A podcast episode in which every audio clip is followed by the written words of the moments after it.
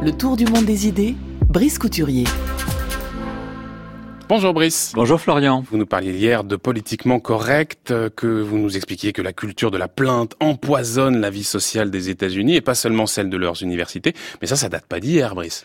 Oh que non Je me souviens du livre Culture of Complaint, publié en 1993 par Oxford University Press.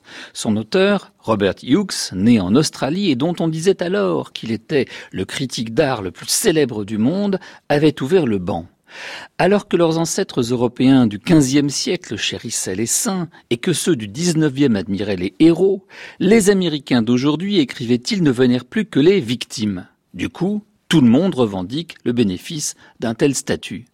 Hughes regrettait par exemple qu'une nouvelle orthodoxie se soit imposée au féminisme américain. Renonçant à promouvoir l'image de la femme libre et indépendante, sujet actif et responsable de sa propre existence, comme l'avait fait Simone de Beauvoir, un nouveau féminisme avait forgé le mythe d'une victime sans défense de l'oppression masculine. Méfiez-vous, avertissait l'auteur de Culture of Complaint, depuis que notre nouvelle sensibilité a décrété que seule la victime est le héros, le mâle américain blanc, qui est à peu près le seul à ne pas être considéré comme victimisé, ne va pas tarder en réclamer à son tour le privilège. Et il croyait en déceler les premiers signes dans ces thérapies très à la mode aux États-Unis à l'époque, qui prétendent vous faire remonter à un traumatisme originel issu de la petite enfance, l'essentiel étant de s'exonérer de ses propres responsabilités et de les attribuer à d'autres. Le gimmick de l'époque, c'était d'être issu d'une famille dysfonctionnelle, mais on vous expliquait par ailleurs que plus de 90% des familles américaines pouvaient être rangées dans cette catégorie dysfonctionnelle. Alors le livre est ancien. Certaines des dingueries de l'époque sont passées de mode, d'autres se sont aggravées. Mais la base du diagnostic de Robert Hughes demeure d'actualité.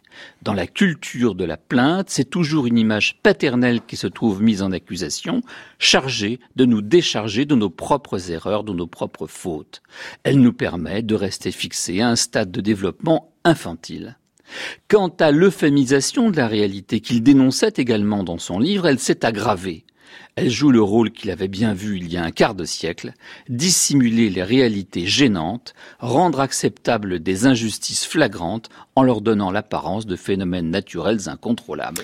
Mais revenons un petit peu à l'actualité, Brice. Depuis cet ouvrage, de nombreux auteurs ont fait le même genre de critique à la culture américaine. Vous avez quelques exemples? Eh oui, je voudrais ce matin attirer votre attention sur le livre de deux sociologues américains qui viennent de publier un livre intitulé The Rise of Victimhood Culture, la montée de la culture de la victime Selon ces deux auteurs, Bradley Campbell et Jason Manning, se sont succédés en Occident trois grands modèles culturels associés à trois sensibilités, voire trois morales.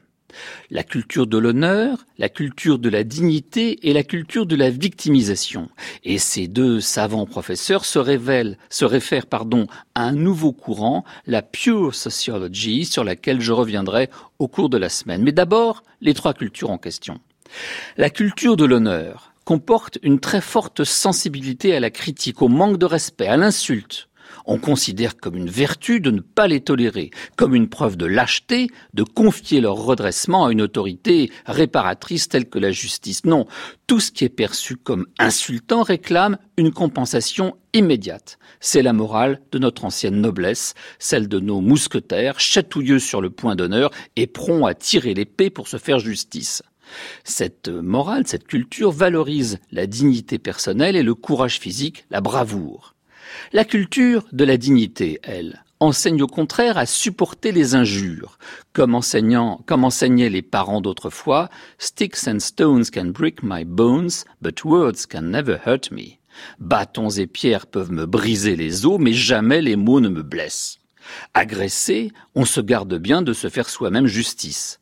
La réparation des torts est confiée à une instance de régulation spécialisée dans le maintien de l'ordre et la paix civile. La morale qui accompagne cette culture insiste sur le contrôle de soi et sur le fait d'avoir la peau dure. Mais notre morale contemporaine, celle de la victimisation, combine, disent nos deux auteurs, certains traits de la première mais aussi de la deuxième. Comme la morale de l'honneur, elle est hypersensible à tout ce qu'elle perçoit comme insultant, dégradant, méprisant, mais comme la morale de la dignité, elle réclame réparation et protection auprès d'autorités qualifiées. Merci beaucoup, cher Brice Couturier. Donc, The Rise of the Victimhood Culture, pas encore traduit, Brice. Oh, ça, à mon avis, ça va prendre du temps. Merci beaucoup. En tout cas, on peut retrouver votre chronique sur le site de France Culture sur la page www.franceculture.fr.